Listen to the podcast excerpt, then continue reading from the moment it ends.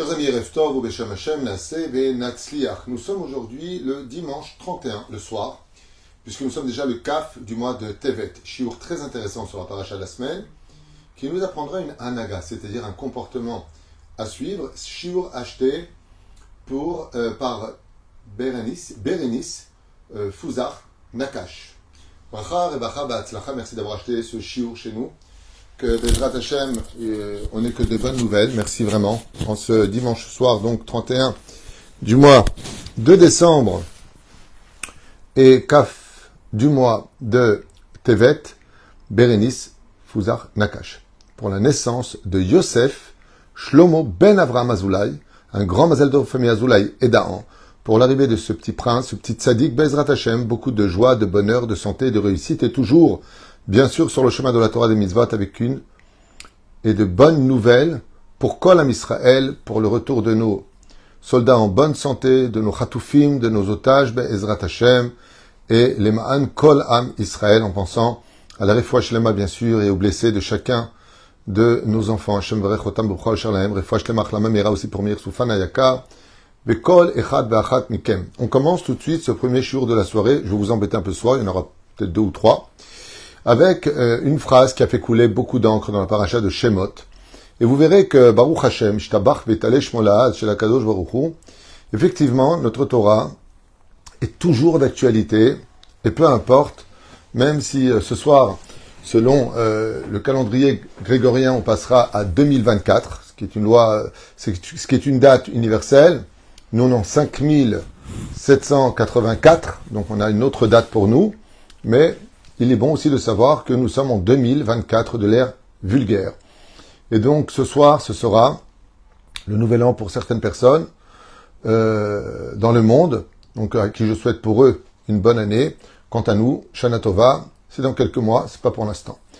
Oufren euh, un sujet donc très intéressant dans cette paracha, et les Shemot, Béni Israël. Vous savez combien la Torah donne de l'importance aux noms. Ce n'est pas pour rien que j'ai fait une liste des noms avec leurs caractéristiques, le secret des lettres et ce qui s'y cache, que je vous invite à aller voir sur euh, playlist, euh, sur YouTube, entre autres, ou sur mon site toratrain.net, et euh, où là-bas on explique vraiment l'importance des noms, de donner des noms hébreux à nos enfants. C'est impératif pour leur âme et pour leur tikkun. Ne pas appeler des enfants par des noms qui ne sont pas hébreux ou bibliques, ce qui serait vraiment problématique. Et d'ailleurs, j'en profiterai pour vous dire méfiez-vous des noms israéliens qui ne sont pas en réalité hébreux, qui sont des slings israéliens, mais qui n'ont rien à voir avec la Gdusha d'Israël, car malheureusement, à travers ce retour euh, de tous les pays du monde, on a apporté aussi la galoute en Israël, et ça s'est répertorié un petit peu dans les cultures, les relations, la façon de parler, la façon de s'habiller, et surtout la façon de s'appeler. la Bezrat Hashem, qu'on soit toujours digne et fier de notre Torah.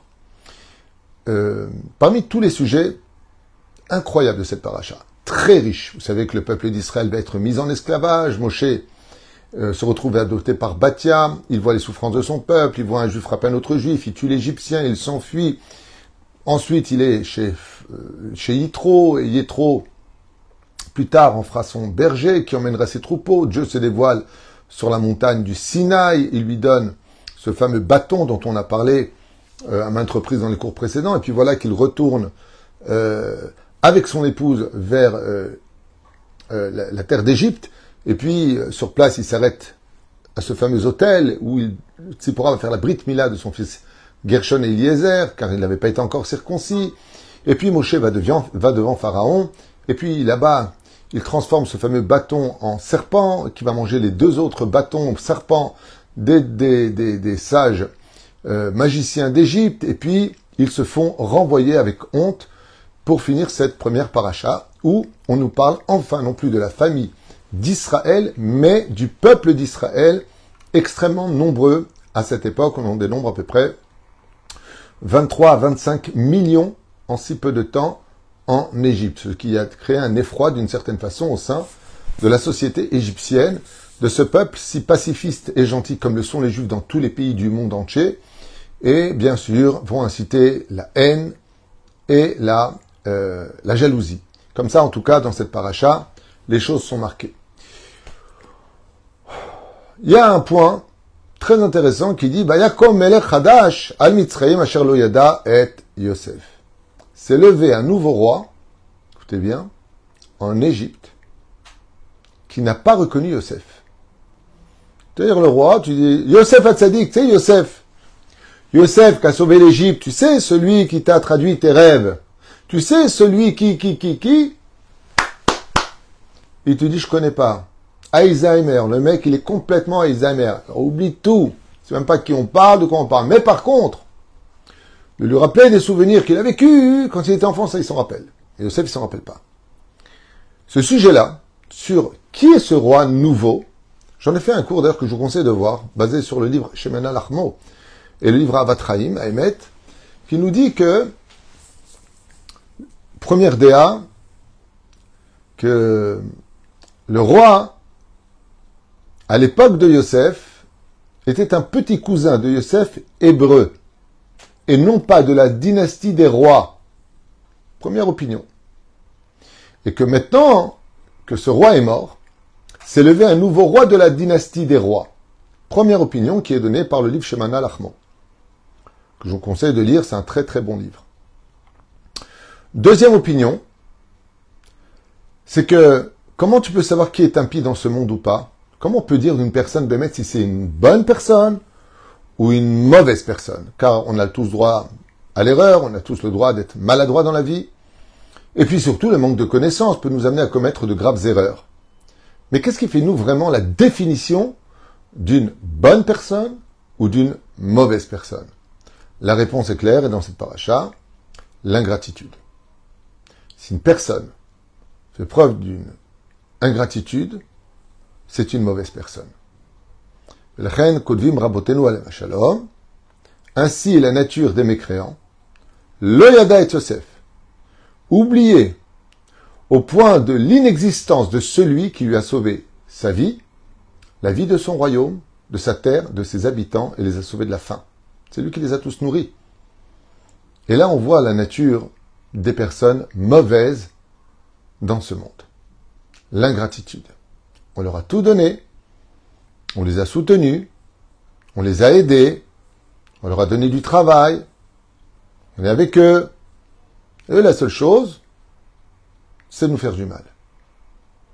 Ainsi donc, viennent nos chachamim et nous disent, juifs comme non-juifs, prêtez attention, juifs comme non-juifs, toute personne à qui tu fais du bien et qui te rend le mal, éloigne-toi de lui car cette personne est mauvaise.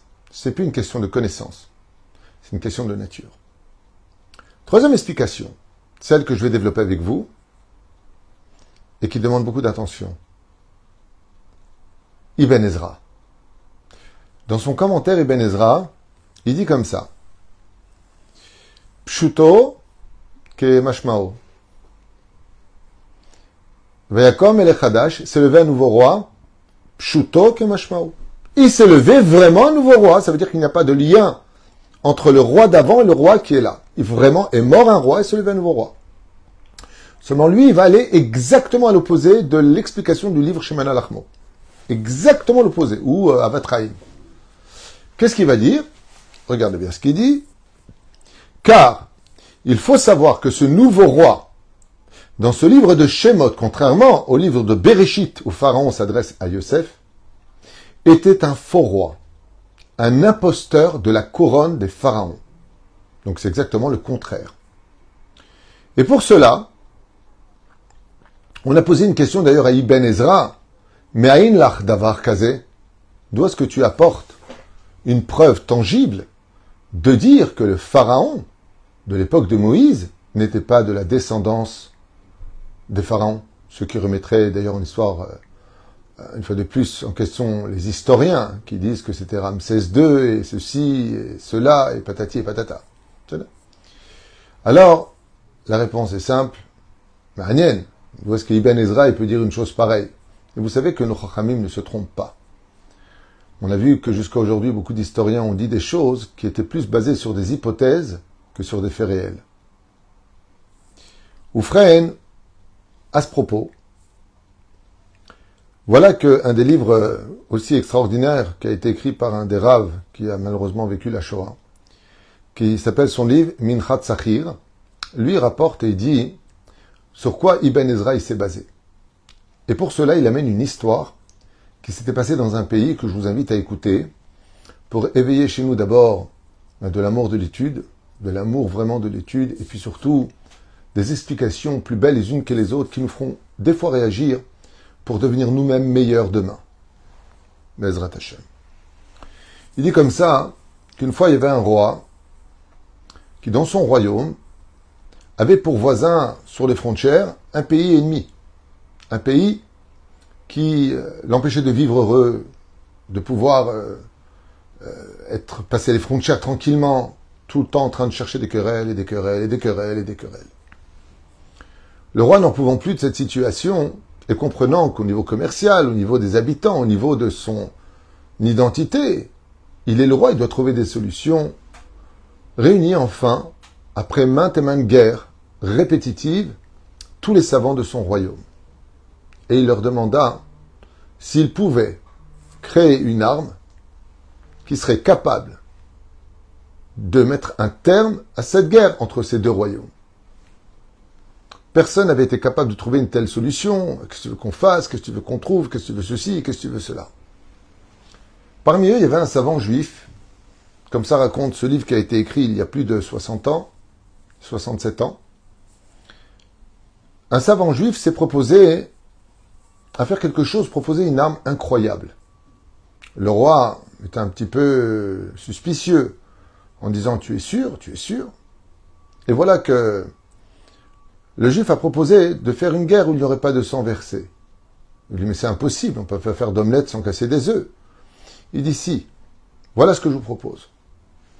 Et voilà que l'arme est fabriquée, il l'emmène du côté du pays ennemi, et cette arme, c'était tout simplement du gaz qui endormait les gens, sans leur faire de dégâts ni au niveau des poumons, ni au niveau respiratoire, rien.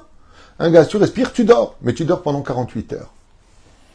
Et le juif a proposé au roi, il lui a dit maintenant qu'ils dorment, tous, toute l'armée de leur côté dort, envoie tes soldats envahir le pays, et tu mets sur chacun d'eux une étiquette du mot Si j'avais voulu te tuer, j'aurais pu le faire tranquillement. Et effectivement, 48 heures plus tard, se réveille tout le royaume d'à côté. Et là, ils se lèvent, ils voient que les armes ne sont plus avec eux, et ils tous une étiquette sur laquelle il avait marqué Si j'avais voulu mettre fin à ta vie, je l'aurais fait aujourd'hui. Le roi du royaume d'à côté, lui-même ayant cette étiquette sur lui, vint faire enfin la paix avec le roi de ce royaume. Et comme lui avait dit ce savant qui était juif, il lui a dit, tu vois, des fois dans la vie, on peut gagner la guerre avec des stratégies qui pourraient nous mener à ceci et cela. Et le roi, lui répondit, oui, mais tu avais calculé une chose. C'est que ce roi avait accepté sa défaite et a demandé la paix. Mais il y a des gens qui, même quand ils prennent des défaites, iront jusqu'à la mort de l'autre et rien ne les calmera. Pour eux, si tu leur avais mis une étiquette, on est venu jusqu'à toi, on aurait pu te, on aurait pu te tuer, mais on l'a pas fait, et tu aurais pu te répondre dommage, parce que moi, maintenant, je vais venir te tuer. Dommage de m'avoir donné une chance, comme le dit le Talmud, à Akam si on vient pour te tuer, tu as le devoir de te lever avant et de tuer l'autre qui veut te tuer. C'est normal. Ou écoutez bien la suite. La paix a été instaurée, les deux rois sont devenus amis, tout s'est bien passé. Chacun était dans ses frontières. Comme vous le savez tous, la meilleure façon de vivre la paix, c'est comme un appartement. Si le salon il est dans la cuisine, qui est dans la salle à manger avec la chambre de coucher, c'est plus un appartement, c'est une pièce. Donc ça devient compliqué pour vivre. Mais quand tout est à sa place, que chaque frontière est bien fermée, que l'on sait exactement qui rentre, qui sort, qui fait quoi, qui fait qui, tu as un œil sur l'ordre, ce qu'on appelle maître de l'ordre. Ça n'a rien à voir avec le côté méchant, gentil, euh, raciste, rien à voir avec ça. Comme cette cifria derrière moi, cette bibliothèque où tous les livres sont parfaitement rangés. Et donc, quand j'ai besoin de trouver un livre, je ne vais pas chercher trois heures. Le Talmud est ensemble, le Shulchan est ensemble, les Perchanim sont ensemble. Et ainsi de suite. Je traduis tout le mot en hébreu que je dis.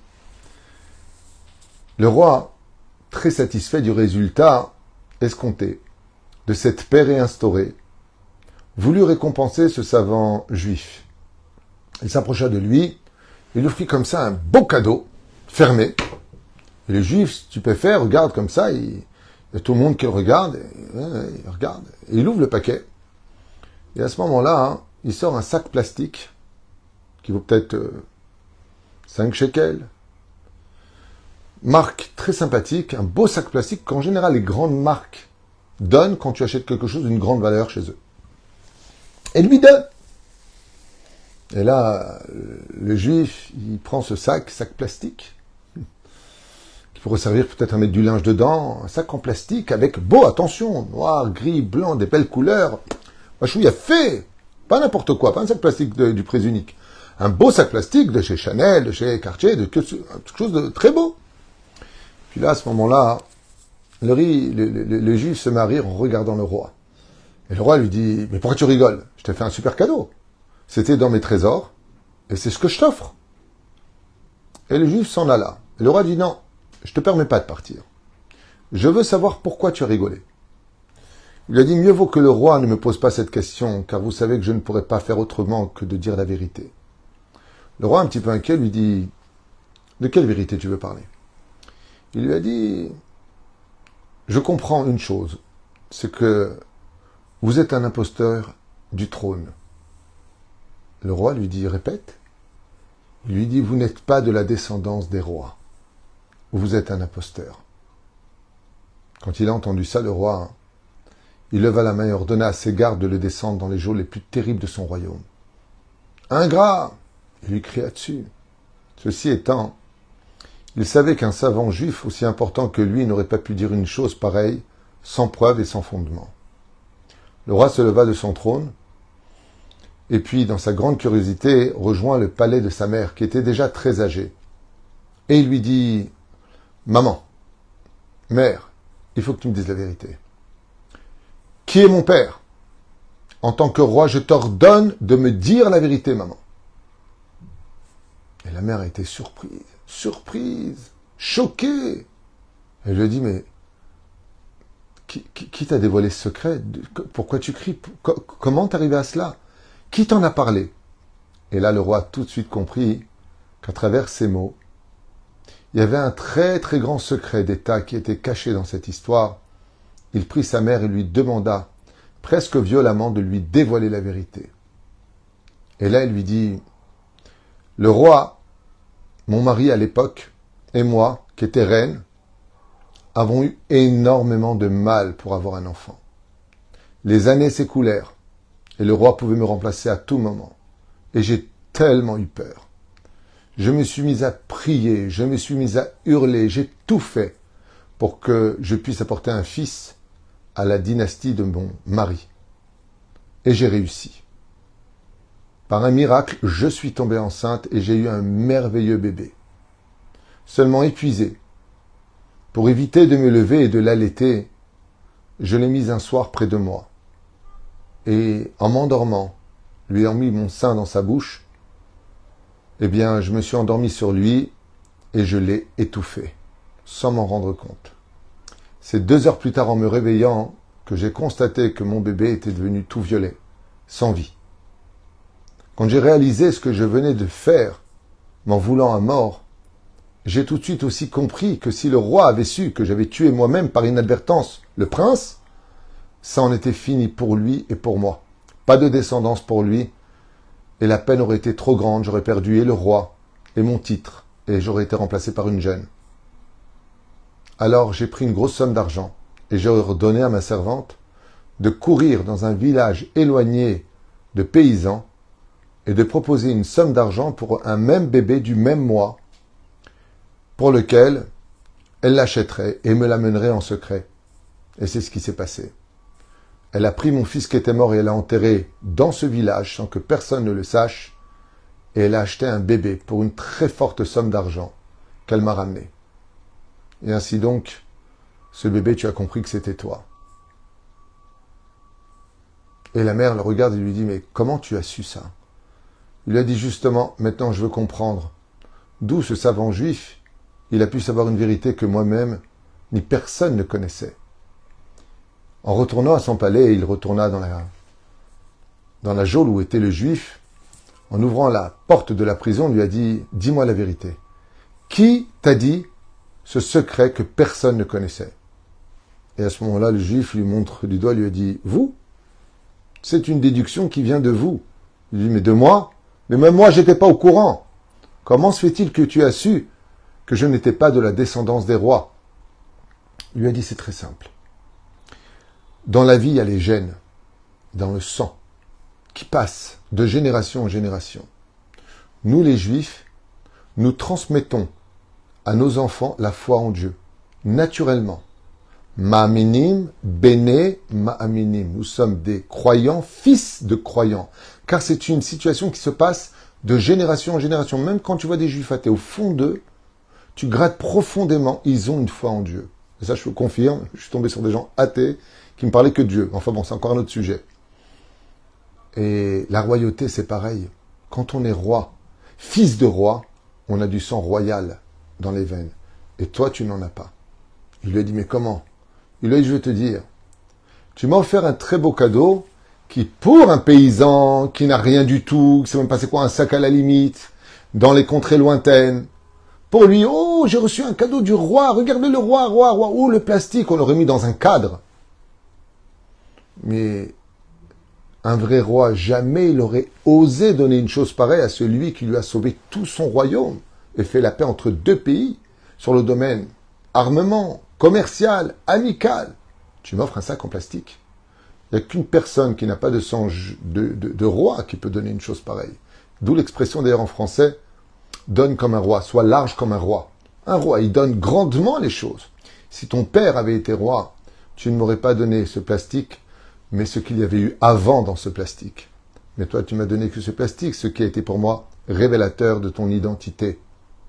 Ainsi donc, on comprend pourquoi Ibn Ezra, il dit, ce roi-là, c'est un usurpateur. Pourquoi? Il dit parce qu'un roi qui n'est pas capable de remercier, de récompenser la descendance de Yosef, qui lui a sauvé la vie, tu peux être certain que son sang n'est pas un sang royal.